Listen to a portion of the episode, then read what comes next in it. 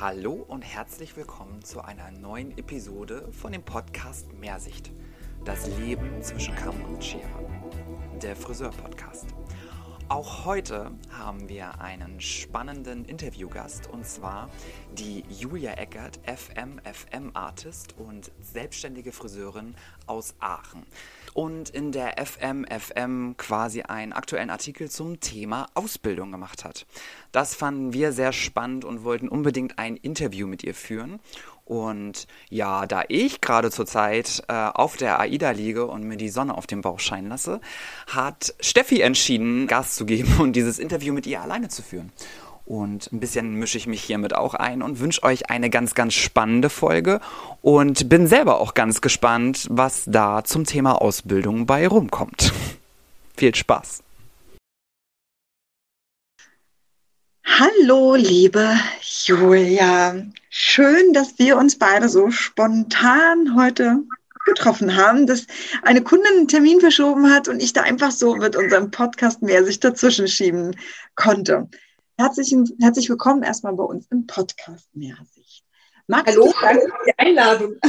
Sehr, sehr gerne. Magst du dich vielleicht ganz kurz vorstellen, damit unsere Zuhörer auch wissen, mit wem sie jetzt die Freude haben? Ja, ähm, ich bin Julia Eckert, äh, bin eine Friseurin aus Aachen, ist in NRW, bei Köln, wenn das weitergeht.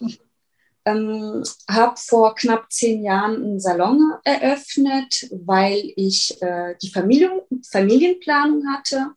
Und als Friseurin mit Kindern, deswegen habe ich mich für einen Salon mit Personal entschieden, habe auch von Anfang an ausgebildet einfach um mit der Zeit auch mitgehen zu können, die jungen Menschen sozusagen als Leitfaden zu nehmen und ja, die Zukunft äh, mitgestalten zu dürfen. Ja, mittlerweile habe ich zwei Kinder und ähm, gehört für mich alles dazu. Also junge Menschen sind für mich ähm, die, wie gesagt, nicht die unbedingt die Älteren, ziehen mich mit in meinem Leben, sondern eher die Jüngeren. Da halte ich mich äh, schon dran. Deswegen sind mir die jungen Leute schon sehr wichtig und die Ausbildung an sich auch. Ja, das ist auch der Grund, warum wir uns ja beide heute verabredet haben. Denn du bist ein FM-FM-Artist, genauso wie ich. Weiß nicht, ob du weißt, warum du Artist bist. Haben sie dir das gesagt, warum sie dich eingeladen haben? Sie müssen ja irgendwie auf dich aufmerksam geworden sein. Sie laden ja nun noch nicht jeden ein, ne? Ja, das war bei mir, glaube ich, im ersten Lockdown. Da, okay. da war ich nicht ganz zurückhaltend. ja, weil grundsätzlich laden sie nämlich ja nur Menschen ein, die ähm, positiv die Branche beeinflussen wollen ne? und die eine Stimme haben und durchaus laut sind. Ich habe nämlich heute nochmal extra nachgefragt, wie sie das haben wollen.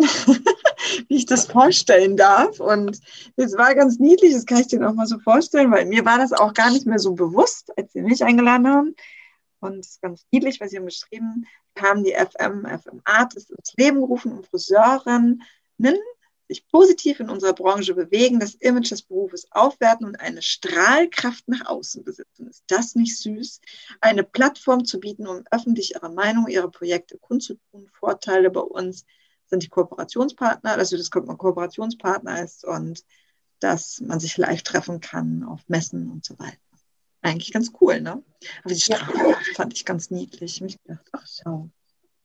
Treffen sich zwei Strahlemännchen heute und quatschen ein bisschen. Finde ich gut. Sehr schön.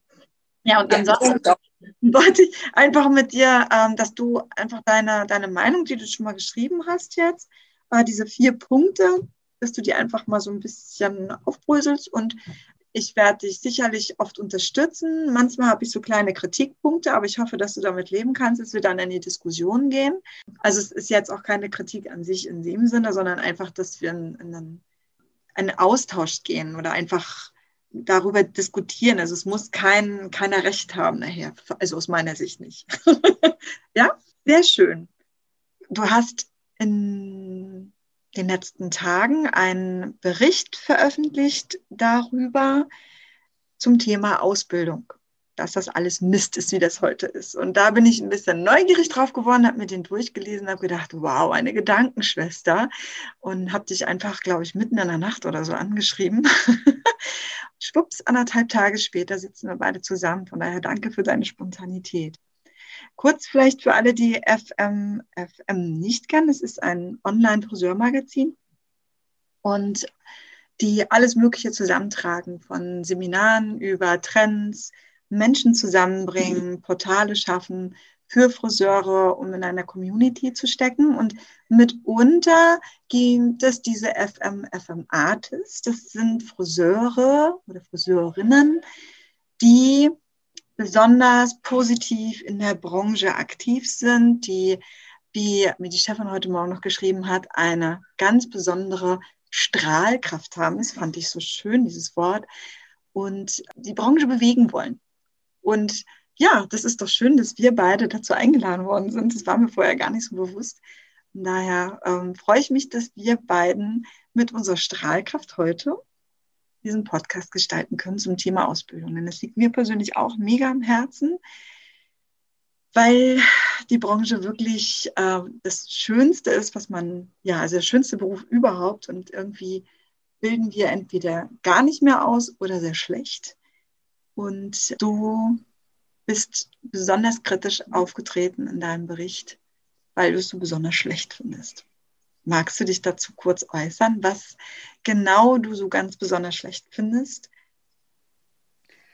Ja, und zwar habe ich in den letzten Jahren ähm, einige Seminare und Webinare besucht, um mich einfach ähm, auch ähm, zeitgemäß hm, weiterzuentwickeln. Wie gesagt, mir ist die Zukunft sehr wichtig. Und ich bin keiner, der zu lange wartet. Also mir juckt das oft in den Händen. Wenn ich irgendwas will, dann muss es sofort sein. Mm, und da war das so, dass die Auszubildenden sich sehr an die Berufsschule und an die Prüfer gehalten haben. Das heißt, selbst ein Wissen, was schon äh, ja, veraltet ist, ähm, haben die für die Prüfung gelernt. Und das war sehr schwierig, das Ganze in einem Salon zu kombinieren. Ähm, da wird man natürlich als Arbeitgeber ähm, ja oft in Frage gestellt. Und ich bin jetzt auch niemand, der äh, irgendwelche Seminare gibt oder Schulungen oder sonst irgendwas, ähm, dass die Auszubildenden auf meine Seite sozusagen rücken können. Ja, und jedes Mal, wenn es dann äh, zur Prüfung ging, wenn die Prüfung immer näher kam, ähm, wurde ich dann immer kritischer angesehen. Und alles, was ich versucht habe beizubringen, wurde auf einmal über Bord geworfen. Und die Auszubildenden haben so oft den letzten Drücker noch alles getan, damit es so umgesetzt wird, wie die Prüfer und wie gesagt die Berufsschullehrer es haben wollten ja, das war halt sehr schwierig. Und ich dachte, mit diesem Wissen gehen die dann in die in die weite Friseurwelt, die ja wirklich ähm, ganz viele Möglichkeiten bietet nach der Ausbildung. Eigentlich. Also die Möglichkeiten kommen dann wiederum aus vielen privaten und nicht von, von der Handwerkskammer oder Innung oder irgendwas. Und das fand ich halt immer sehr traurig, weil ähm, man fixiert sich dann doch auf diese offiziellen Prüfungen, aber am Ende bildet man sich um, beziehungsweise man holt sich das Wissen dann im Endeffekt woanders, weil es in der Ausbildung offensichtlich nicht reicht. Es wird entweder etwas Altes geprüft, womit man in einem neuen Betrieb, wenn man halt nach der Ausbildung mal viel beschnuppern möchte, man kann es einfach nicht anwenden, weil es nicht gefragt ist.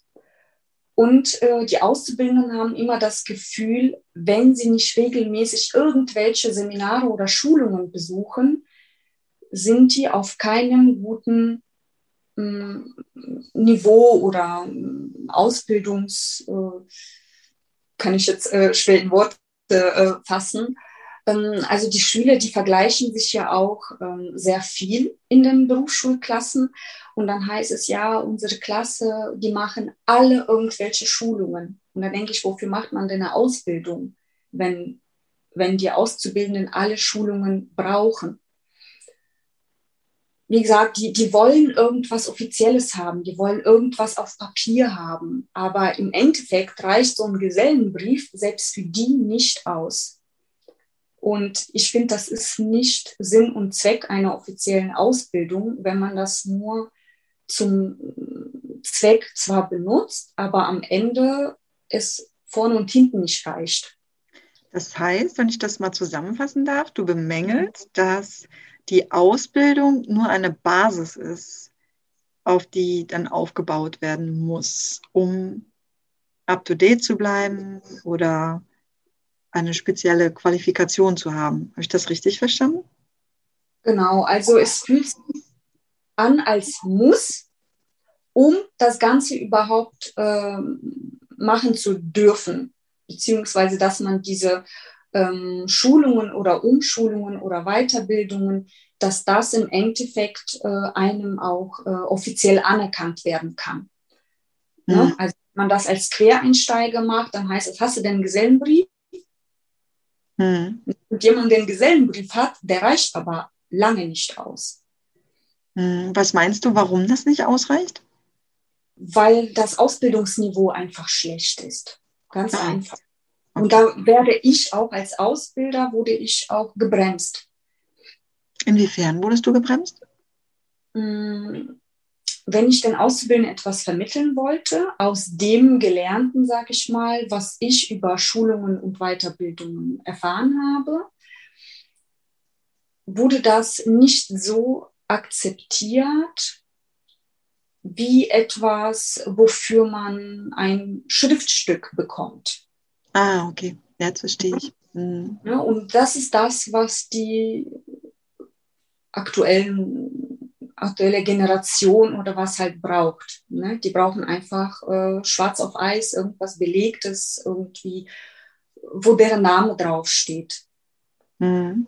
Und ja, das scheint wie so ein, wie so ein Sammelprinzip zu sein. Ne? Also die Bewerber, die haben dann auch immer solche Mappen ausgepackt und deren Zertifikate gezeigt ja, also da, da halten die sich auch fest und gar nicht an dem Gesellenbrief.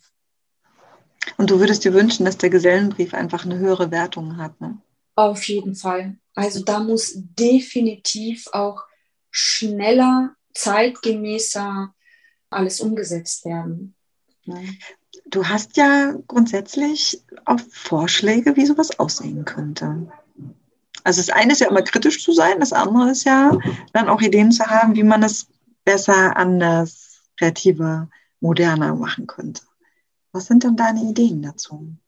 Also ich finde, da müsste es von der offiziellen Stelle die gleichen Weiterbildungsmöglichkeiten geben, dass man sich bestimmte Titel erwerben kann, weil im Moment kann sich ja jeder nennen, wie er möchte. Jeder ist irgendwie ein Experte. Man kann ein Tagesseminar machen und schon ist man Experte in irgendwas und es ist überhaupt nicht geschützt. Nur das Problem ist, selbst ein Salon kann öffnen mit Ausnahmegenehmigungen. Und da fängt es ja schon an. Also ich finde deswegen, es muss schon eine Stelle geben, die man auch ernst nehmen kann. Hm. Oder, oder muss. Also diese Basis, die, die sonst war, auch dieser Meistertitel und alles, das hat heute lange nicht mehr diese Bedeutung, wie die mal war. Mhm. Ja, der Wert hat äh, sich definitiv verändert. Die Wahrnehmung hat sich verändert. Das ist richtig. Da haben wir leider jahrzehntelang dran gearbeitet, dass das so ist. Ja. Jetzt natürlich schnell umzustellen und zeitgemäßer zu machen, ist schwierig. Ne? Jetzt, jetzt höre ich aber ein, ein klitzekleines Paradox daraus. Da muss ich jetzt ein bisschen reinhaken. Also zum einen sagst du, dass du es bemängelst, wenn die Auszubildenden Zertifikate wollen, um etwas in der Hand zu haben, um beweisen zu können, dass sie da sind. Zum anderen forderst du aber, dass es diese Zertifikate gibt. Genau, die sollen von einer geschützten Seite kommen oder geben. Mhm. Ne, das ist mir halt wichtig, weil so würde ja auch der Wert steigen, der Wert dieser Ausbildung. Mhm. Und auch für die Auszubildenden, dann heißt es, man hat einen Gesellenbrief und was gibt danach? Den Meister das war's, da ist schon Schluss. Alles andere ist total ungeschützt. Mhm. Ja, und da, ja. Und, und innerhalb der Ausbildung, möchtest du da auch mehr Variablen der Ausbildung haben, dass man auch innerhalb der Ausbildung Zertifizierung macht? Oder meinst du, es sollte schon eine Basis bleiben und zusätzlich Zertifizierung bloß von einer öffentlichen Stelle? Also erstmal eine, eine Basisausbildung, die muss auf jeden Fall geschaffen sein. Aber die muss sehr viel Theorie beinhalten, weil die Praxis oder dieser, ne, das ist ja so, eine, so, so ein Beruf aus Handwerk und Dienstleistung. Also sprich, dieser, dieser Handwerk oder ähm, ist, ist viel, ist sehr modebezogen. Und das ändert sich ja fast fast alle drei Monate. Ja. Herbst, Frühling, Sommer, Winter, wie auch immer. Aber die Theorie, die ist, die ist sehr wichtig. Also die braucht man ja, um zu wissen, wie die Farbe angewandt wird, wie die Farbe gemischt wird, warum, warum wirkt die Farbe so und warum ist die Blondierung äh, dick aufgetragen so und warum wird sie trocken und das sind so Dinge, die gar nicht so vertieft werden in der Ausbildung. Da wird irgendwas grob erwähnt und das kann man in die Praxis überhaupt nicht anwenden. Mhm. Äh, was man äh, in der Ausbildung direkt macht, da stellt man die Azubis an das Waschbecken und lässt die waschen, weil es heißt, da kann ja nicht viel falsch gemacht werden und die bereiten dann schon mal die Kunden vor. Das wollen erstens die Auszubildenden gar nicht. Die wollen, die, die wollen was lernen, die wollen weiterkommen, die brauchen ein Ziel, ein, was die dann erreichen können. Und durch das Haarewaschen, wie es ähm, oft der Fall ist, verstehen die auch den Sinn nicht. Da wird der, da sagt der Meister, nimm das und das Shampoo und der Auszubildende weiß gar nicht warum. Und deswegen finde ich das wichtig, dass zum Beispiel im ersten Lehrjahr oder mindestens in den ersten sechs Monaten nur Theorie gemacht wird, damit der Auszubildende oder der, der die, die nachfolgende Generation erstmal begreift, wie viel Arbeit und Wissen hinter diesem Beruf steht. Und so, denke ich, wird auch äh, der Wert steigen. Ne? Weil wenn man selber viel Zeit und Wissen und Lernen in, investiert hat, dann wird man auch ähm, die eigene Arbeit oder das Wissen nicht einfach so verramschen dass man da mit einer ganz anderen Wertigkeit auch an den Kunden rangeht. Mhm. Das ist natürlich, und das ist ja so, wir haben ja dieses klassische duale System, das heißt, wir haben den Betrieb und wir haben die Berufsschule und ähm, regional unterschiedlich, aber mal, man ist eine gewisse Zeit in der Berufsschule und ist eine gewisse Zeit im Betrieb. Ne? Also das ist ja über die Tage im Jahr äh, gut verplant, auch wenn das unterschiedlich verteilt ist. Mm, wenn wir jetzt ein halbes Jahr erstmal nur Theorie machen, dann wird es natürlich ein finanzielles Thema werden, für die meisten Betriebe auch. Ne? Also wenn man jetzt einen Auszubildenden einstellt und die Lehrlingsvergütung hat und man sieht den aber erstmal ein halbes Jahr nicht, weil er die Lehrlingsvergütung bekommt, über eine Berufsschule sitzt, wird es ja für viele Unternehmen ein Thema werden. Das heißt, wir können diese Art und Weise ja eigentlich gar nicht mehr über ein duales System machen auf diese Art und Weise. Also ich persönlich, ich bin ja ganz bei dir. Ich bin ja ein absoluter Theorie-Junkie. Und für mich ist es immer ganz gruselig, wenn ich in Seminare reingehe.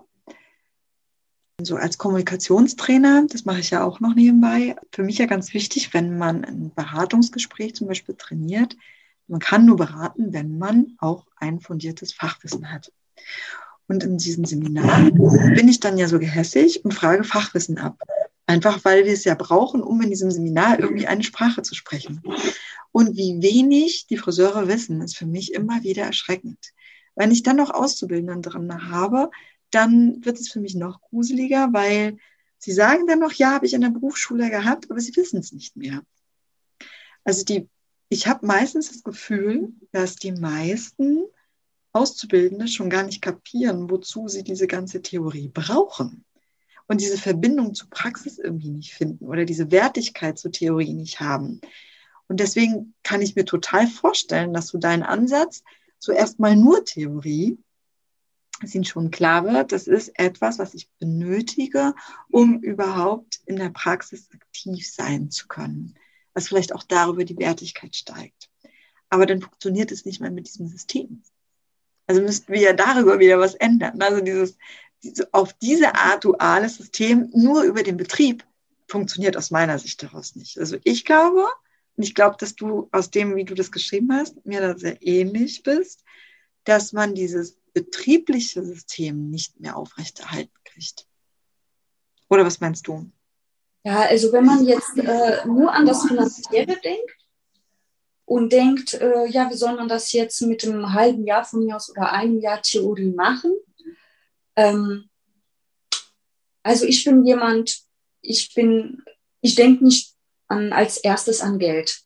Das heißt, es, und es gibt für alles Lösungen. Das heißt, wenn die Theorie ähm, gemacht werden muss, dann wird, muss es auch Lösungen geben, dass es auch finanziell klappt. Sei es über BAföG oder irgendwas.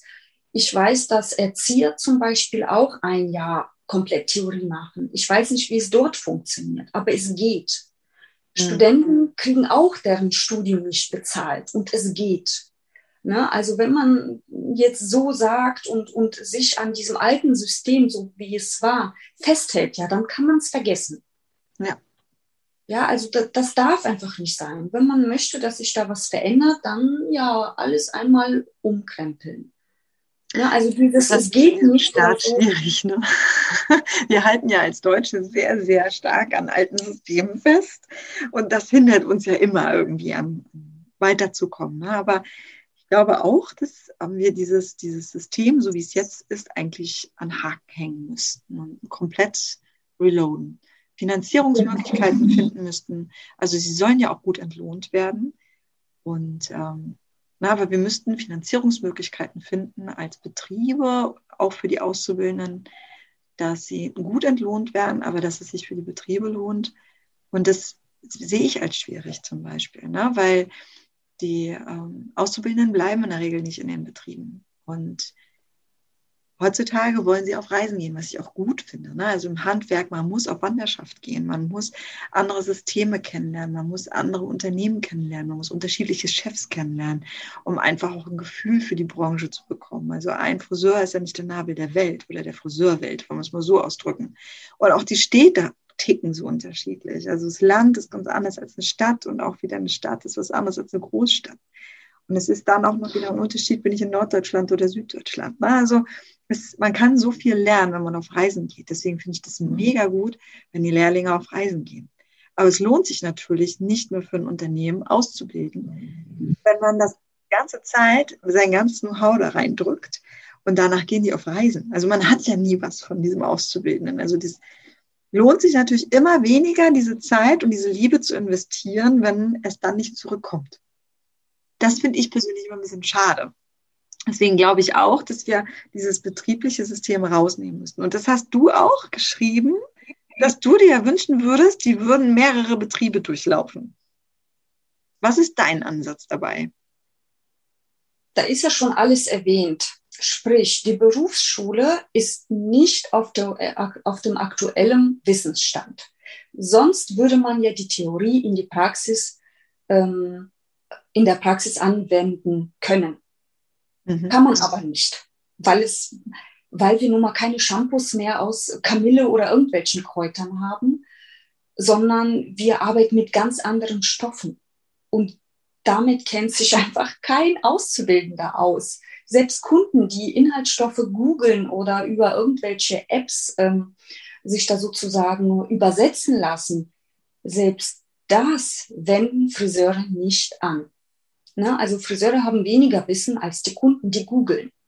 Und das kann einfach nicht sein, dass in der Berufsschule etwas beigebracht wird, was man im, im, im, in, dem, in dem Praxisleben gar nicht umsetzen kann. Und dann in Praxis, warum ja die Auszubildende sozusagen die, die Flügel bekommen und sich weiterentfalten wollen, das zeigt ja nochmal, dass kein Salon die Praxis in der Ausbildung bieten kann, die man braucht für die Basis. Weil heute sich fast jeder Salon nur auf etwas spezialisiert hat. Ähm, deswegen drei Jahre Ausbildung für Theorie, was man nicht äh, praktisch gar nicht anwenden kann.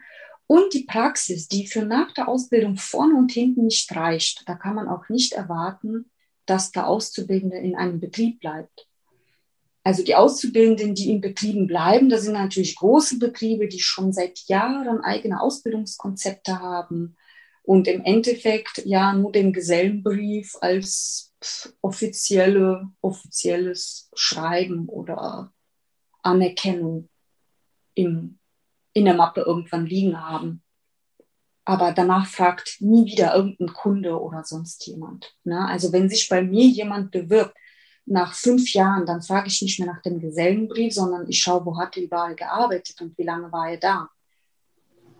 Na, das, das ist für mich mehr wert als ähm, ein Gesellenbrief heutzutage. Hm.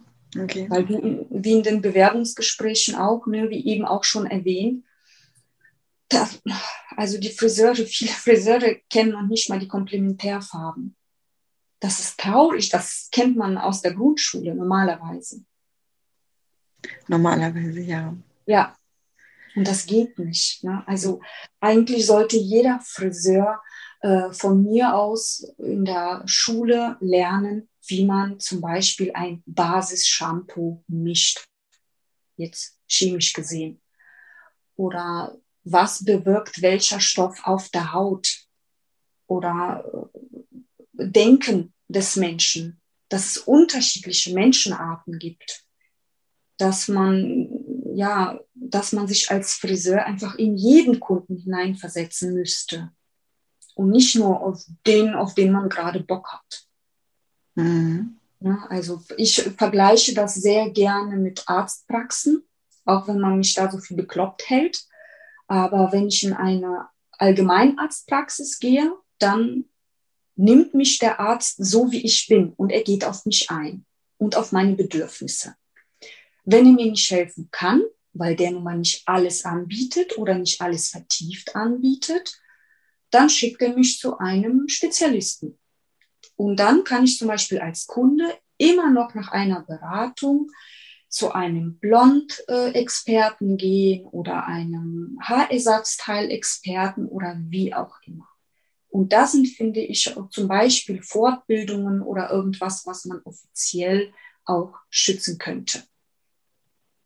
Weil ja. viele nennen sich Blond-Experte. Ne? Die haben im Ausland bei hm, bestimmten Friseuren irgendwelche Schulungen gemacht und nennen sich Blond-Experte. Ja, wenn überhaupt. Manchmal ist es ja einfach nur, dass sie es gerne machen.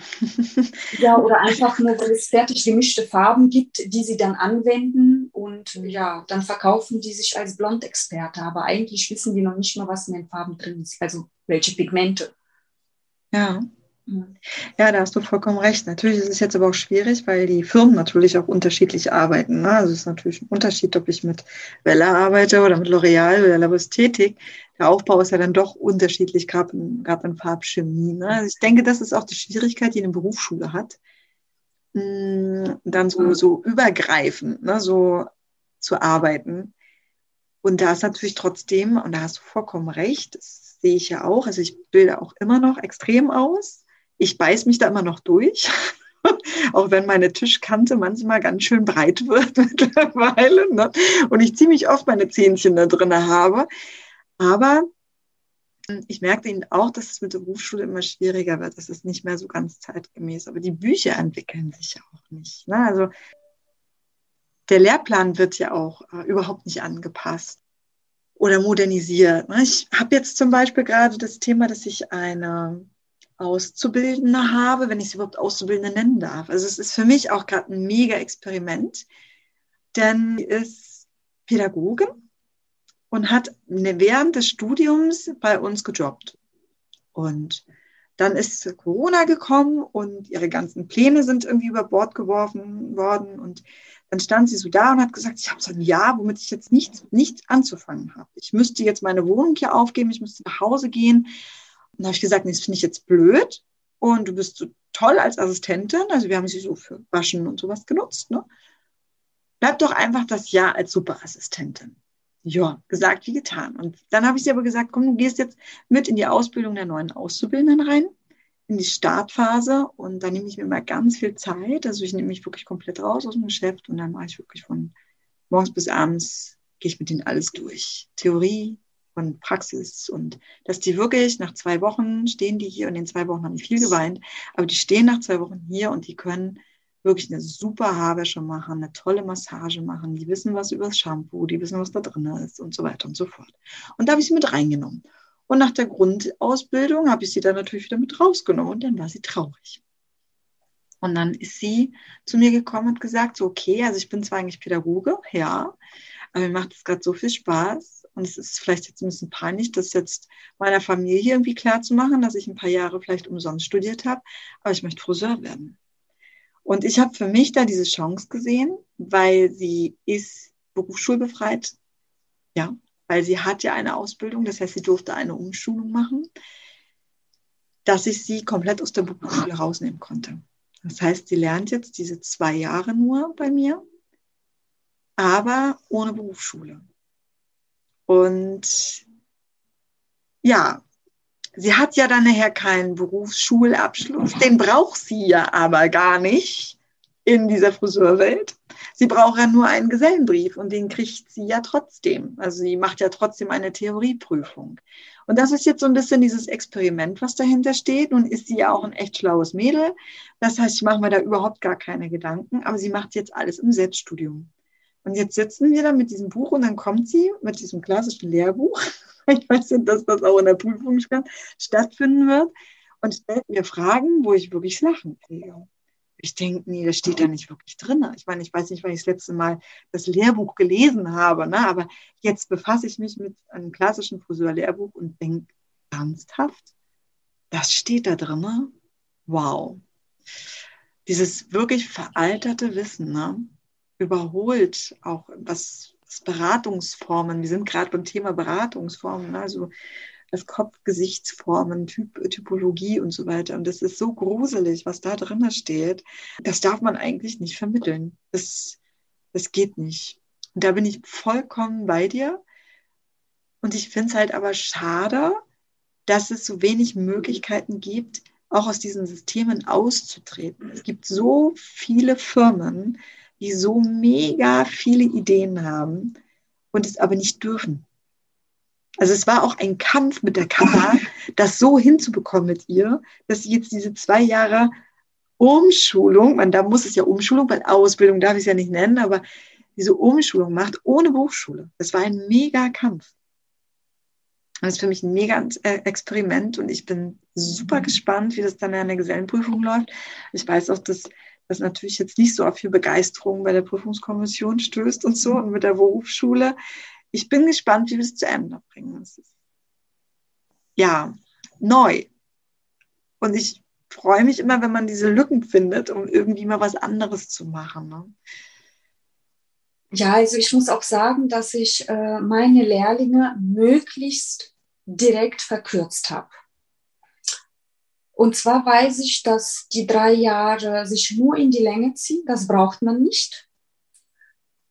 Und äh, zu Beginn wird ja immer gewartet. Es ist ja oft so, dass erst so auf den letzten Drücker gelernt wird ne, oder auf den letzten Drücker wieder irgendwas ausgetauscht wird oder einem überhaupt bewusst wird, dass man so langsam zum Ende kommt.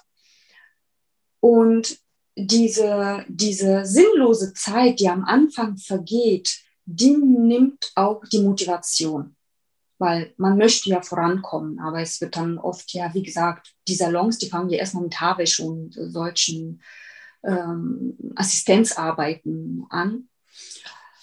Äh, wie gesagt, ich habe direkt verkürzen lassen und das so argumentiert, dass man entweder, man hat schon ein Studium gehabt, bei mir genauso, oder man hat Abitur gemacht wenigstens oder man hat schon eine abgeschlossene Ausbildung oder man ist in einem bestimmten Alter, das man verkürzen kann. Und ich habe immer gesagt, man kann immer noch verlängern.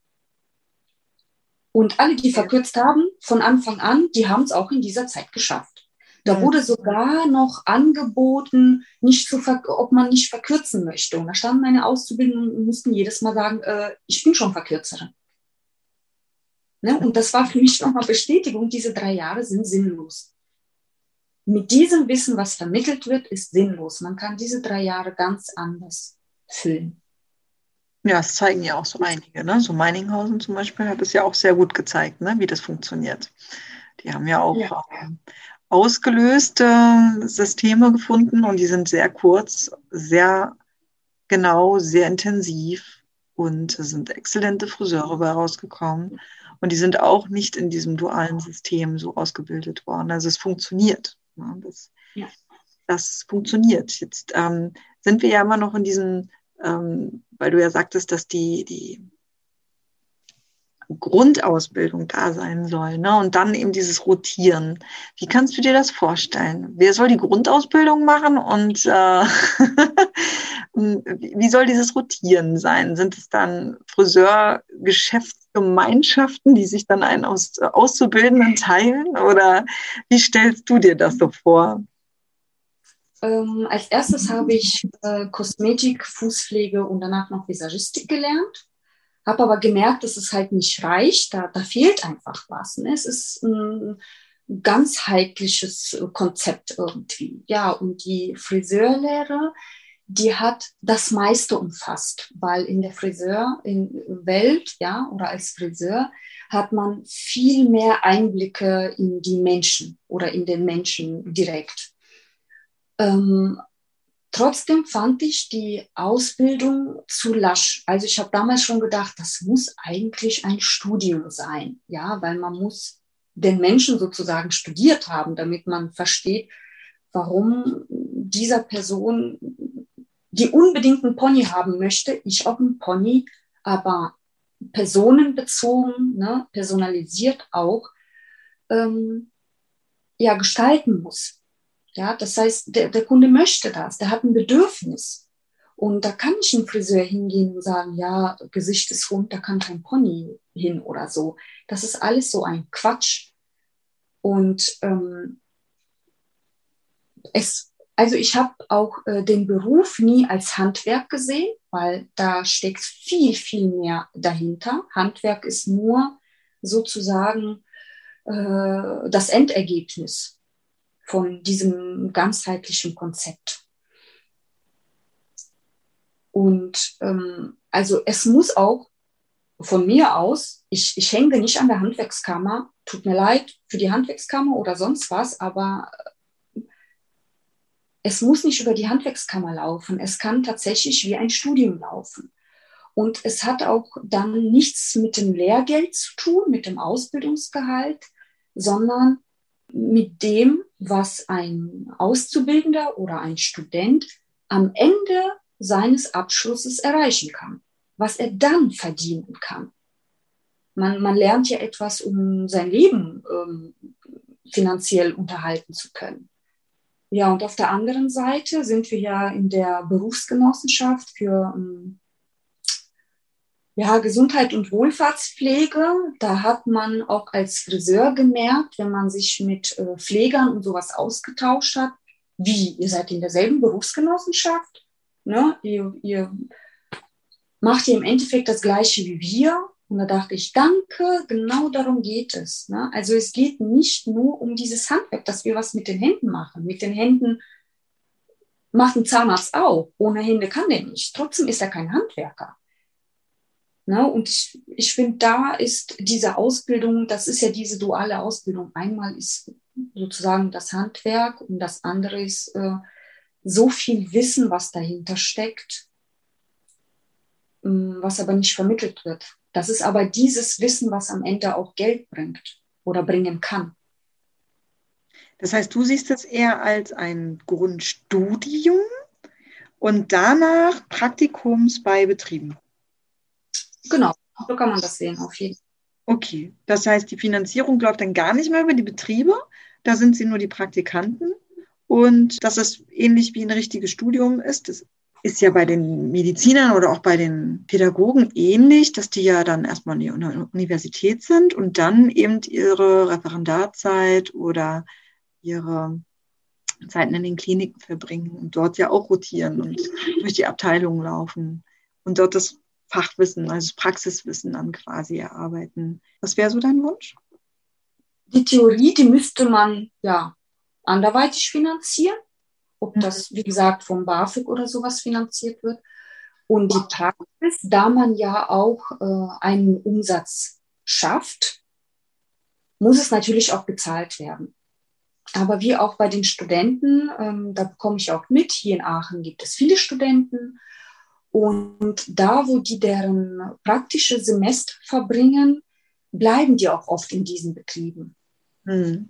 Und das wäre für die Friseure auch eine Möglichkeit, sich erstmal durch einige Betriebe sozusagen durchzuarbeiten. Das heißt, in einem Betrieb, wenn man als ähm, Friseurstudent, sage ich jetzt mal, merkt, man möchte sich mehr auf das Schöne konzentrieren, das heißt das Optische, wie man etwas umsetzt dann geht man auch in solche Betriebe, vielleicht die auch schon mal auf Laufstegen oder sonst noch irgendwas äh, tätig sind. Und dann kann man immer noch entscheiden, hm, das ist mir doch irgendwie zu oberflächlich oder sowas oder zu langweilig oder da arbeite ich dann doch irgendwie nur auf Vorlage. Dann macht man halt einen, diesen praktischen Teil in einem anderen Salon, wo vielleicht auch mehr auf Nachhaltigkeit gele Wert gelegt wird oder halt ähm, auch mehr in diese Beratung und weniger nur auf das Optische. Und da kann man immer noch entscheiden, in welche Richtung man später gehen will. Ja, das Schöne ist natürlich, so gerade so als ganz junger Mensch, in der Regel sind die ja, die jetzt so in die Ausbildung gehen, also 17, 18, ne? Manchmal döseln sie noch ein bisschen länger durch die Gegend, dann sind sie 20. Aber das ist ja so der grobe Schnitt da weiß man ja noch gar nicht, was man will. Wenn man dann so einen Ausbildungsbetrieb aussucht, dann wird da wahrscheinlich Mama ganz viel Aktien dran hatte, äh, gehabt haben, weil sie dann vielleicht den Salon ausgesucht hat, weil sie den schick findet, weil er um die Ecke liegt, weil es praktisch ist, weil das Kind gut zu, zur Arbeit kommt, was auch immer. Aber das heißt dann noch lange nicht, dass das der richtige Betrieb ist, bei dem man ewig und drei Tage arbeiten möchte. Es gibt ja so diese Ausbildungshopper mittlerweile, die hoppen von einem Betrieb zum anderen. Also sie machen jedes Lehrjahr an einem anderen Betrieb. Und ich habe lange überlegt, ob ich das scheiße finde. Ja, als Betrieb ist das doof, weil man wird ja verlassen. Und niemand möchte der verlassen sein. Und also ich bin zumindest jemand, ich frage mich immer, warum? Warum möchte jemand woanders weiterlernen oder so? Und man hinterfragt sich. Und wenn ich etwas in den letzten Jahren gelernt habe, dass es nicht an mir liegt, sondern einfach, dass ich nicht der richtige Ausbilder bin. Die jungen Leute haben heutzutage einen ganz anderen Anspruch. Die lassen sich nicht mal alles gefallen und die haben auch mh, mm, für sich mehr Ziele, manchmal auch nicht, dann sind sie ziemlich ziel, also ziellos, wissen aber, das wollen sie nicht, aber sie wissen nicht, was sie wollen. Und dann hoppeln sie lieber durch die Gegend und lernen alles kennen. Und dann habe ich mich gefragt, ist das jetzt eigentlich doof? Und natürlich fühlt sich erstmal doof an, aber eigentlich steckt da ganz viel Potenzial wieder für die jungen Menschen drin. Wenn wir als Betriebe uns von diesen ganzen Systemen loslassen würden, in dem Sinne, dass wir jetzt nicht mehr erwarten, dass ein, ein Auszubildender drei Jahre bei mir ist, seine Prüfung macht und am besten den Rest seines Lebens bei mir verbringt, sondern dass wir einfach mitgehen mit dieser Jugend, mit diesen mit der Veränderung, die sie auch reinbringen und sagen, hey komm, dann verbringen eine Zeit bei mir und macht aber mehrere Betriebe und dann ist es gut. Wenn wir das mit einplanen, dann sind wir ja nicht mehr die Verlassenen.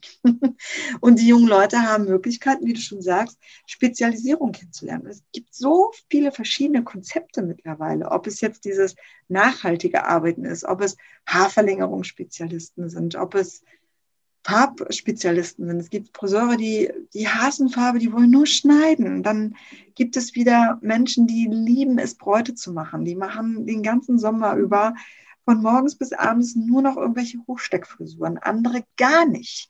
Und das ist so schade, wenn man einfach nur mal an dieses Styling-Thema denkt, wie wenig Friseure es gibt, die wirklich sich mit Styling auseinandersetzen. Aber der Auszubildende, der dort lernt, hat keine Chance, Haarstyling kennenzulernen, weil die es nicht mögen. Und das wäre natürlich die Chance, die dahinter steckt für die jungen Leute, diese ganzen tollen Sachen, worauf sich Leute spezialisiert haben, kennenzulernen und für sich auch bessere Entscheidungen zu fällen. Und dahingehend finde ich deine Idee eigentlich mega. Jetzt müssen wir nur noch gucken, wie, wie sie die irgendwie an einen Zentralverband verkauft kriegen. Ne? also über die Generation hat sich das ja auch so entwickelt, dass die Leute nicht mehr so einfach mitlaufen, sondern jeder möchte sich entfalten. Und niemand kann sich an einem Fleck entfalten. Das, das weiß, glaube ich, jeder Mensch, egal in welchem Alter. Ähm, es heißt ja, in der Schule wird der Lehrer nicht mehr ernst genommen oder irgendwas. Ja, weil die Menschen einfach nicht mehr mitlaufen. Es gibt nicht mehr, äh, die Frau sitzt zu Hause und der Mann bringt das Geld nach Hause. Nein, also jeder möchte einfach frei sein. Und entweder man gibt diese Möglichkeit oder man geht unter. Weil es gibt nicht mehr diese Autorität, der sagt was und der Rest muss es tun. Gibt es nicht mehr und das muss man akzeptieren. Und das sind die jungen Leute, die sich, äh, die, die das Leben äh, sozusagen beschnuppern. Und die haben auch diese Möglichkeit und das ist ja auch super aber nicht in diesem Ausbildungssystem. Ich weiß nicht, ob das nur bei den Friseuren ist, wahrscheinlich nicht, aber ich spreche jetzt nur für die Friseure, weil es einfach extrem kreativer Beruf ist und da ist es, ist es nicht möglich, drei Jahre die Azubis festzuhalten und oh, auf dem Niveau von vor 70 Jahren oder so. Ne, das geht nicht. Mhm. Ich glaube, dass es dann auch wieder mehr Betriebe geben würde, die sich bei der Ausbildung beteiligen. Denn es ist etwas, was ganz viele Ausbildungsbetriebe für sich jetzt natürlich bemängeln, wenn man überlegt, wie viel Geld, Zeit, Liebe man investiert dafür, dass man sie selber ja nicht hat. Man bildet also ja immer für andere aus. Wenn an, aber andere nicht ausbilden, bleibt ja für einen selbst nichts übrig. Das ist ja immer so dieses, schwierig. Ne? Und da, warum viele für sich auch sagen, ich habe da keine Lust mehr drauf, für andere auszubilden und bei mir kommt keiner an. Und wenn wir jetzt aber das System ändern würden, dann würden, glaube ich, auch wieder mehr Betriebe sich bereitstellen und sagen, ja, also unter dieser Option kann ich mir vorstellen, wieder junge Menschen aufzunehmen, weil wir ja wieder als Gemeinschaft ausbilden und dann ja auch bei allen irgendwie wieder welche ankommen. Das kann ich mir schon vorstellen, ja. Ich muss aber auch sagen, ich habe die Auszubildenden nie in den Umsatz mit eingerechnet. Ich habe die Auszubildenden als Ausgabe ähm, kalkuliert. Ja, das heißt, es funktioniert locker, dass der Auszubildende gar keinen Umsatz machen muss, sondern dass man ihm was beibringt weil selbst von einem Auszubildenden lernt man, indem er die Fragen stellt, indem er etwas ähm, kritisiert, indem er assistiert und etwas macht. Ein Auszubildender bewirkt einfach von Anfang an schon viel. Er gehört ja auch zum Team. Und ähm, aber wie gesagt, also ich hätte kein Problem oder ich habe von Anfang an kein Problem, den Auszubildenden zu bezahlen, ohne dass er mir Umsatz bringt. Weil im Endeffekt bringt der Umsatz. Aber es muss sich ja trotzdem fürs Unternehmen lohnen, sonst braucht man es ja nicht machen. Also es ist ja eine Beziehung, die man eingeht. Und in jeder Beziehung ähm, muss auf beiden Seiten ein Nutzen da sein. Sonst lohnt es sich ja nicht, so eine Beziehung einzugehen. Ne? Also wenn nur einer gibt und der andere nur nimmt, dann macht es ja, gibt es ja keine Freude. Und als Ausbilder gibt man ja erstmal sein ganzes Know-how, sein Wissen, seine, seine Liebe zum Beruf. Und man möchte ja irgendwas zurückbekommen. Und das ist dann vielleicht in Form von entweder Umsatz, wenn man an, von seinem Auszubildenden erwartet, dass er Umsatz macht, oder dass man später vielleicht Fachkräfte hat. Das ist der Grund, warum ich es tue. Also ich mache es, weil ich möchte, dass diese Branche Fachkräfte hat. Ja, weil ich dann Branchenpatriot bin. Aber ich würde mich halt auch freuen, wenn es auch noch andere Betriebe gibt, die ausbilden, weil in Rostock zum Beispiel, wo ich herkomme, gibt es super wenig Ausbildungsbetriebe noch. Das heißt, alles, was in Rostock ausgebildet wird, landet letztendlich nicht bei mir, sondern bei allen anderen. Und das ist schon schade, wenn ich überlege, wie viel Zeit und Liebe ich in dieses, in dieses Thema Ausbildung rein investiere und nicht zurückbekomme. Ich glaube, das ist auch der Grund, warum so viele mittlerweile auch abspringen. Ja, und mit so einem veränderten System, so wie du es eben auch anbringst, würde es, glaube ich, ganz neue Möglichkeiten aufzeigen, dass man als Gemeinschaft ausbildet, als Branche und nicht als einzelner Betrieb. man darf auch nicht vergessen, dass der Auszubildende trotzdem ein Assistent ist, weil er lernt ja, indem er auch äh, den Friseuren, den Gesellen unter die Arme greift. Mhm. Und das ist schon das, was mir gibt. Es muss nicht in der Kasse bemerkbar sein. Ich meine, es ist in der Kasse bemerkbar, aber im Umsatz der Friseuren, der Gesellen. Ne? Also ich habe in meiner Ausbildung gab es eine Auflistung, ähm, wer am meisten den Umsatz gemacht hat. Und selbst die Auszubildenden standen da drin. Was, was mich äh, total, ja, ich habe es einfach nicht begriffen, wie kann man einen Lehrling schon in den Umsatz mit einbeziehen und dann schon diese Konkurrenz aufbauen. Das ist nicht in meinen Schädel einfach reingegangen, sage ich. Das, das, das, das war für mich unfassbar. Ich habe vielen Friseuren unter die Arme gegriffen, weil ich auch was lernen wollte. Ich wollte, jeder Friseur arbeitet ja im Endeffekt individuell. Er liest ja auch die Kunden unterschiedlich und berät sie unterschiedlich. Ähm, auch wenn am Ende die gleichen Produkte, sage ich mal, gewählt werden. Ähm, aber die Beratung ist sehr individuell. Und ähm, da konnte ich Gott sei Dank sehr viel lernen.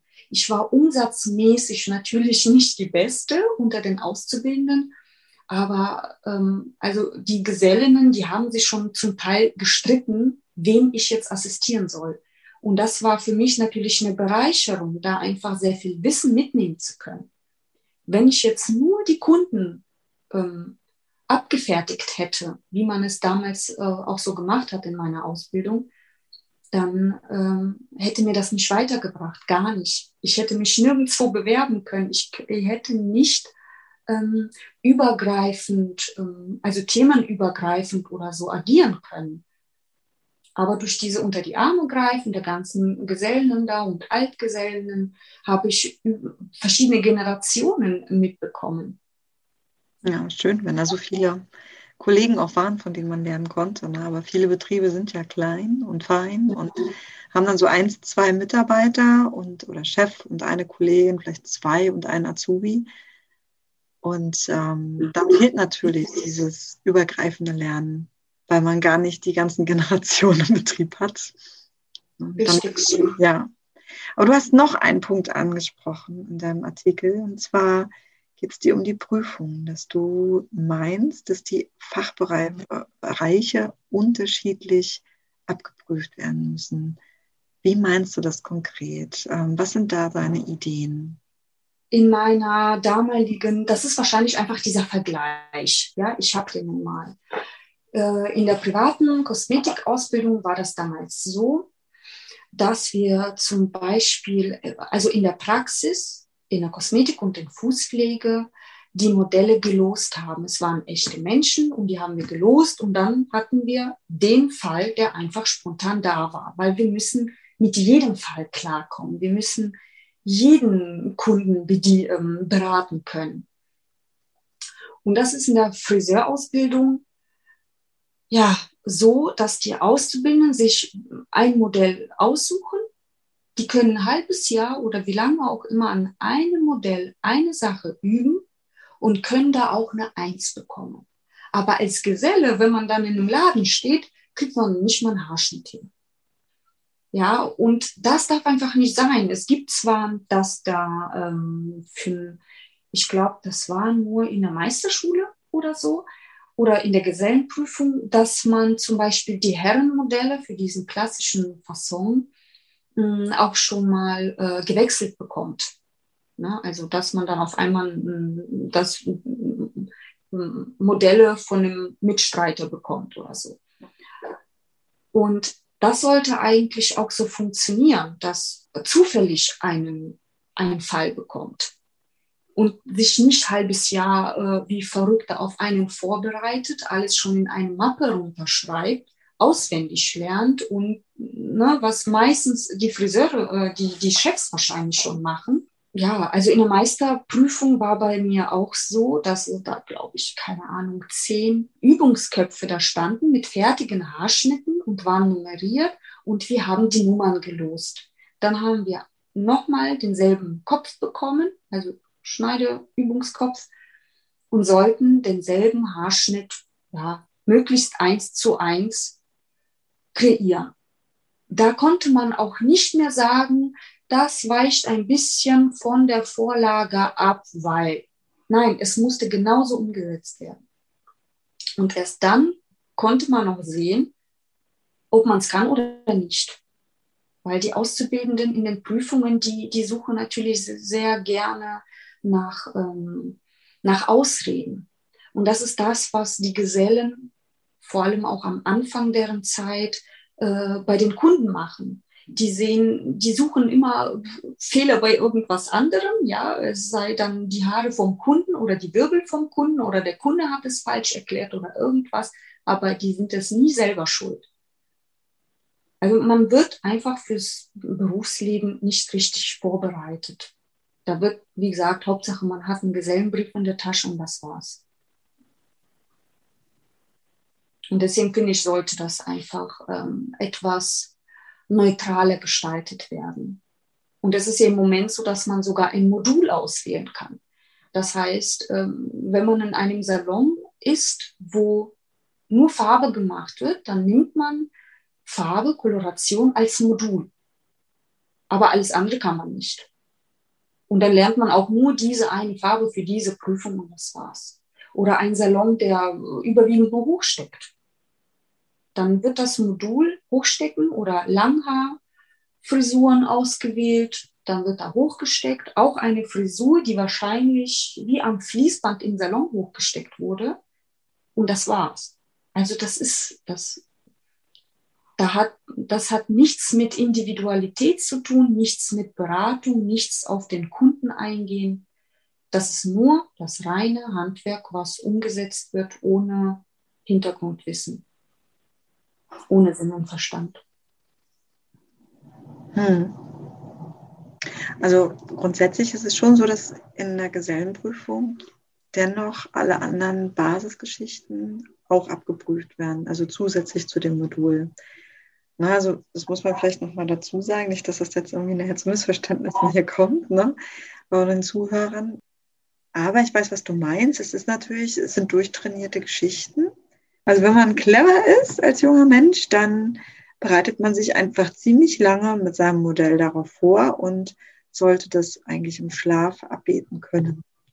Was allerdings nichts über die fachliche Qualität einer aussagt, weil die Spontanität da drin hinterfehlt. Also was dir am Herzen liegt, so wie ich es rausgehört habe, ist, wenn man zum Beispiel das Wahlmodul Farbe hat, dass man ein Fremdmodell vorgesetzt bekommt, dass man berät, wo man eine Analyse machen muss und eine Farbe aussuchen muss, begründen muss, warum man die Farbe ausgesucht hat, eine Technik auswählt, die durch die Beratung entstanden ist und das ausführt und die Prüfer quasi diese Prozesse beobachten. Also die Beratung beobachtet, die Auswahl beobachtet, die, sicherlich die Notizen, die dazu stattgefunden haben und eben dann auch das Fachergebnis oder das Endergebnis. Das wäre so dein Wunsch. Und danach dann zu beurteilen, ob derjenige überhaupt wirklich in der Lage ist, auch Kunden wie nächsten Tag dann ja kommen, man Geselle ist, ist man ja berechtigt, auch Kunden einfach so zu bedienen, ganz spontan mal so, dass man das auch kann. Das ist das, was du möchtest, dass das spontan beweisen können und nicht eintrainiert. Ja, also in der Prüfung aber auch, und das muss man wirklich sagen, immens härter. Immens. Da, das wird eine Aufgabe als Branche. Die jungen Leute wirklich darauf dann so vorzubereiten, dass sie das auch können.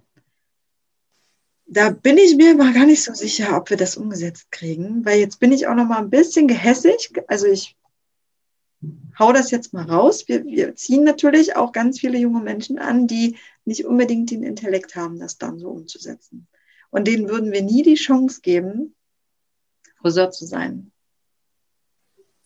Können wir das vertreten? Da sind wir doch bei der Beratung.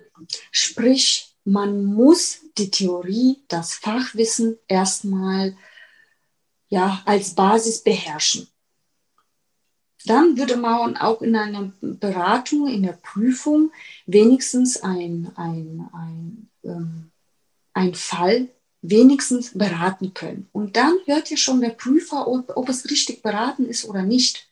Ja, wenn der Ansatz zum Beispiel grau ist, die Längen sind, dann ist da so ein Zwischenansatz, der dunkel ist, dann die Spitzen total spröde und porös und wenigstens theoretisch diese Beratung umsetzen zu können.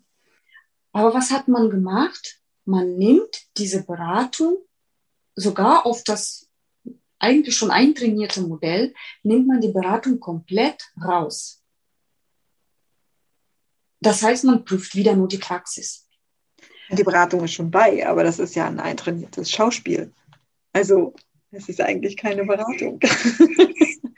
aber es ist, äh, dein, dein, Vorschlag, den du trotzdem machst, ist, dass wenn man jetzt so ein Fremdmodell hat, wird es natürlich schwierig für einen Prüfer die Vergleichbarkeit. Ne? Weil die, man findet ja jetzt, wenn man jetzt zehn Lehrlinge prüfen möchte, ja nicht zehn Modelle, die die gleiche Ausgangsbasis haben. Dann spätestens dann kommt man her und der eine Lehrling und sagt, ja, mein Modell, das war ja viel schwerer als bei dem anderen. Und das wird, glaube ich, schwierig dann nachher ne? In der Prüfung, weil heutzutage verklagt ja auch jeder jeden und die Prüfungskommissionen werden von vorne bis hinten durchleuchtet juristisch und da werden es die kleinsten Fehler, werden denen aufs Butterbrot geschmiert. Also es macht es als Prüfer schon sehr schwer nachher. Das, da muss man wahrscheinlich noch mal ein bisschen drüber nachdenken.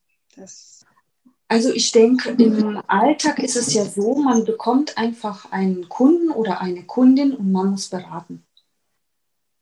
Man kann natürlich immer Glück haben. Man kann auch Glück haben, welche Prüfer man erwischt. Man kann auch Glück haben, was man für einen Tag erwischt. Man kann auch Pech haben, wenn die Modelle abspringen.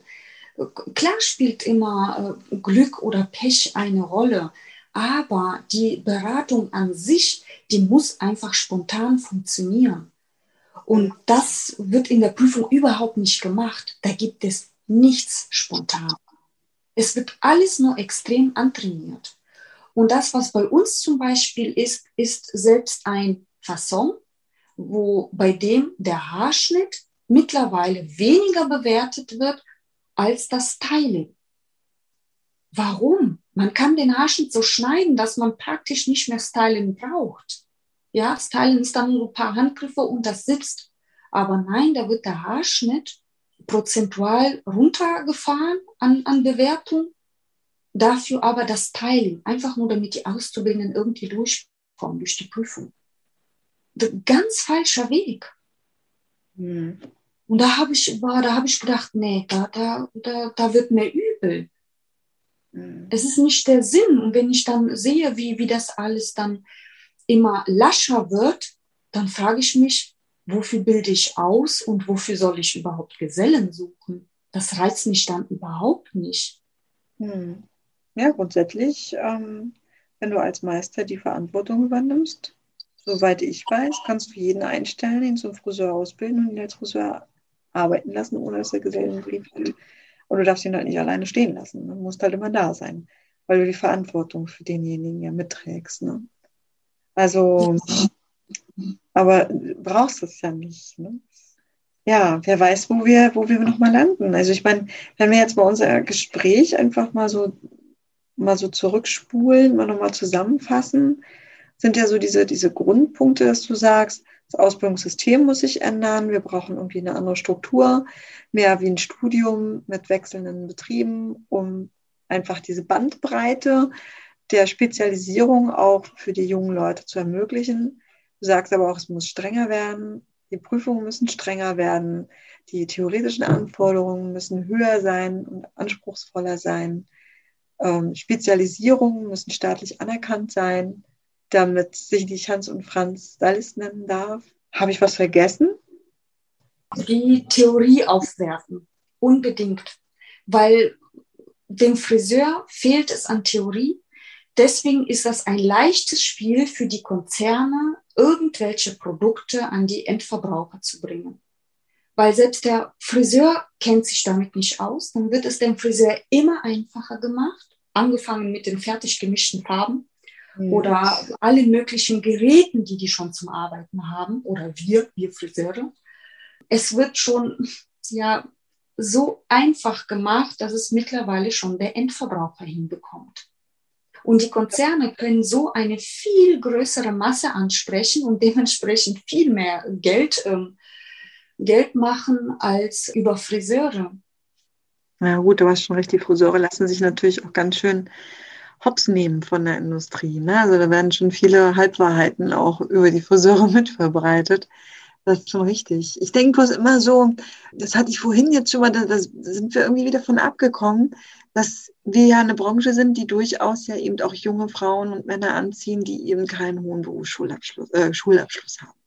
Wenn ich mir jetzt so einen klassischen Schüler angucke, der 9., 10. Klasse abgegangen ist, gerade in Biologie und Chemie, wenn ich mir das angucke, ich habe engen Kontakt zur Berufsschule hier bei uns vor Ort, das fällt denen schon schwer. Na, also ich sehe das ja auch, ich habe bis vor kurzem noch Prüfungen für Geselle auch gemacht. Wenn ich dann die Gesellenprüfungen, die schriftlichen gelesen habe, das ist schon, man merkt, da fehlt ganz viel, was sie schon mitbringen, um das überhaupt erlernen zu können. Wenn wir es jetzt schwerer machen, wird natürlich die Durchfallquote immens nach oben steigen, schon im Theoretischen. Und das ist jetzt natürlich so eine zweischneidige Klinge. Denn dann, wenn man das so ansieht, müsste man eigentlich zwei Ausbildungsberufe draus machen. Einmal den Haarspezialisten, der dann aber auch wirklich ein Know-how hat und ein hohes, hohes Wissen hat. Und vielleicht dann eben halt auch einfach nur Friseurassistenten die dann eben nicht eigene Kunden betreuen und nicht eigenständige Beratungen machen und eigenständig Entscheidungen fällen, sondern in diesem Beruf arbeiten mit einem Haarspezialisten zusammen. Also es fällt mir jetzt gerade so spontan ein, aber so könnte ich mir das vorstellen, das auch nochmal zu differenzieren. Dass eben die jungen Frauen, die mit, mit einem einfachen Schulabschluss kommen, aber trotzdem die Chance haben, in diesem wunderbaren Beruf überhaupt arbeiten zu können. Weil sonst wird es natürlich schwierig, wenn alle Welt studieren will und keiner möchte mehr irgendwie noch einen soliden Beruf machen. Wir wollen jetzt aber nur noch Abiturienten haben, die den Intellekt haben, um dieses ganze Fachwissen zu lernen. Denn es Chemie, Biologie ist nun mal sehr intensiv.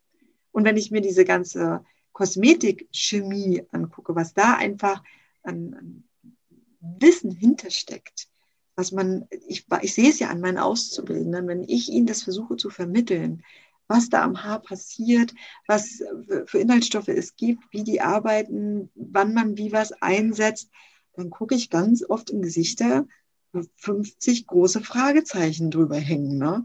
Und das passt da nicht rein in den Schädel. Da kann ich mich auf den Kopf stellen. Und Sie haben mit mir schon einen Ausbilder, der da extrem hinterhängt und denen sowas von auf den Nerv geht damit.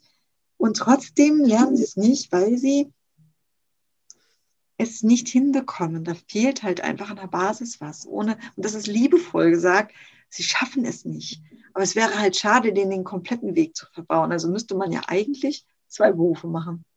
Ja, also ähm, sehe ich genauso. Also ich finde, man kann den Beruf deutlich aufteilen in eben Handwerk und Dienstleistung oder Theorie und Praxis. Ich würde aber jetzt, also, ne, weil der eine, der setzt sehr gerne um und der andere, der möchte einfach viel verstehen und der geht da sehr auf den Kunden ein.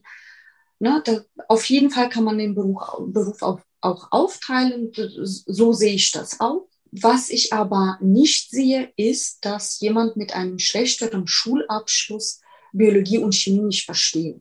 Ich finde, wenn man kreativ angehaucht ist oder so, kommt man auch in Biologie und Chemie und äh, Psychologie und sonst was genauso weit. Es ist dann nur eine andere Chemie und Biologie als in der Schule. Ich muss sagen, pff, ich habe zum Beispiel in Mathe Kopfrechnen Katastrophe. Wenn es um äh, Geometrie ging, gar kein Problem. Und deswegen kann man Schulnoten nicht in die Noten in einem Beruf äh, gleichsetzen. Das sind ganz andere Bereiche aus, aus diesen Fächern. Ja, da bin ich bei dir, das stimmt. Aber ich hab, dennoch merkt man ja, dass die jungen Leute Probleme haben, diese fachbezogene Biologie und fachbezogene Chemie umzusetzen. Und noch schlimmer wird es, Biologie und Chemie miteinander zu verbinden. Also wenn ich ein chemisches Produkt auf einen biologischen Körper gebe. ne, so das miteinander zu verbinden, das fällt denen ja schon schwer. Also ich wette mit dir, wenn du jetzt in die Berufsschule gehst, die haben gerade alles über Tenside gelernt und du fragst sie, was hast du über Tenside gelernt, dann kommen sie und sagen, es ist ein Shampoo. So. Weißt du, du lachst jetzt gerade, das sieht man jetzt leider nur. Und hört es nicht, aber sie, sie, haben, sie haben ja nicht verstanden, was biologisch und chemisch da passiert, wie das passiert und darüber dann natürlich auch entscheiden im Alltag, wie setze ich Tenside nachher ein, tatsächlich ein. In welchem Maße, in welcher Form, in welcher Qualität ähm, ja, man darf halt nicht vergessen, man wählt ja diesen Beruf aus, weil man kreativ ist und weil man die Hände benutzen möchte. Das heißt, wenn man sich dann natürlich als Berufsschullehrer dahinstellt und was von Tensiden erzählt, da muss der Schüler von mir aus mit der Seife auch umgehen können. Ne? Das heißt, er muss es anwenden. Er muss verstehen, was die Theorie ist wie soll ich sagen, man hat selbst in einer, äh, auf einer weiterführenden Schule in Biologie und in Chemie auch Dinge zum Anfassen. Mhm. Das heißt, wenn in der Berufsschule da, keine Ahnung, eine Strähne blondiert wird und einmal in Folie verpackt wird und einmal in Papier verpackt wird. Und dann heißt es ja, in der Folie wird es anders als in Papier. Warum? Man nimmt eine Blondierung, die alles Mögliche drin hat, dass diese Blondierung genauso wenig in Alufolie aus der Bahn gerät wie in Papier. Da wird gar keinen Unterschied geben, weil die Produkte heute so ausgerichtet sind. Das heißt, die Berufsschullehrer, die haben ein Wissen, was kein Wissen ist. Das, ja, es ist nicht praxisbezogen, ne? da hast du schon recht. Also es ja, aber wirklich mehr Verbindungen stattfinden. Ne? Wenn man jetzt äh, zum Beispiel, wenn wir jetzt einfach bei einem Tensit bleiben, wenn man über Tenside spricht, dass man dann eben zeitgleich mit dem Betrieb zusammenarbeitet, wenn es dual bleibt und sagt, wir machen gerade Tenside, bitte mach die und die Fallbeispiele oder wir machen die, dass mehr dieser Bezug stattfindet. Dann meinst du, könnte es besser für die jungen Leute laufen, ja? Ähm, das darf aber trotzdem nicht mit dem Betrieb äh, passieren, weil in den Betrieben arbeiten Friseure oft mit ganz unterschiedlichen äh, Stoffen oder Chemikalien oder Produkten. Die einen sind komplett nachhaltig, die einen sind natürlich, die anderen sind äh, ganz anders und da muss die Berufsschule diese bisschen Praxis einfach bieten. Ja, die müssen ein Labor haben oder wie auch immer. Das hat man, wie gesagt, auf einer weiterführenden Schule sogar. Okay. Ja, da arbeitet man auch mit Mikroskopen, Reagenzgläsern, man schneidet, keine Ahnung, einen Apfel durch oder sonst was. Und da ist diese Praxis einfach in der, in der Berufsschule viel zu wenig. Ja, gut, da hast du recht. Das ist, da hast du natürlich recht. Das ist, was ich meine mit diesem Grundwissen, mit diesem Basiswissen ja, schauen wir mal, wo die Reise hingeht. Ich finde, ähm, ich fand es jetzt wirklich sehr, sehr spannend, mit dir darüber zu diskutieren. Ich hoffe, dass es den anderen jetzt auch so geht, die uns jetzt hier gelauscht haben. Ich glaube, wir könnten uns noch fünf Tage darüber unterhalten. Ja. Weil es eben so ein Riesenthema ist und da so wahnsinnig viel Potenzial drin steckt. Und das Schöne ist ja eigentlich an unserer Branche, dass wir, die da drin arbeiten, den Beruf in der Regel ja so sehr lieben, dass wir bereit wären, alles Mögliche auszuprobieren und zu revolutionieren, um einfach diesen, diesen wunderbaren Beruf weiterleben zu können und auch weiterzugeben an, an junge Leute, die den dann genauso weiterleben und weiterführen. Ne?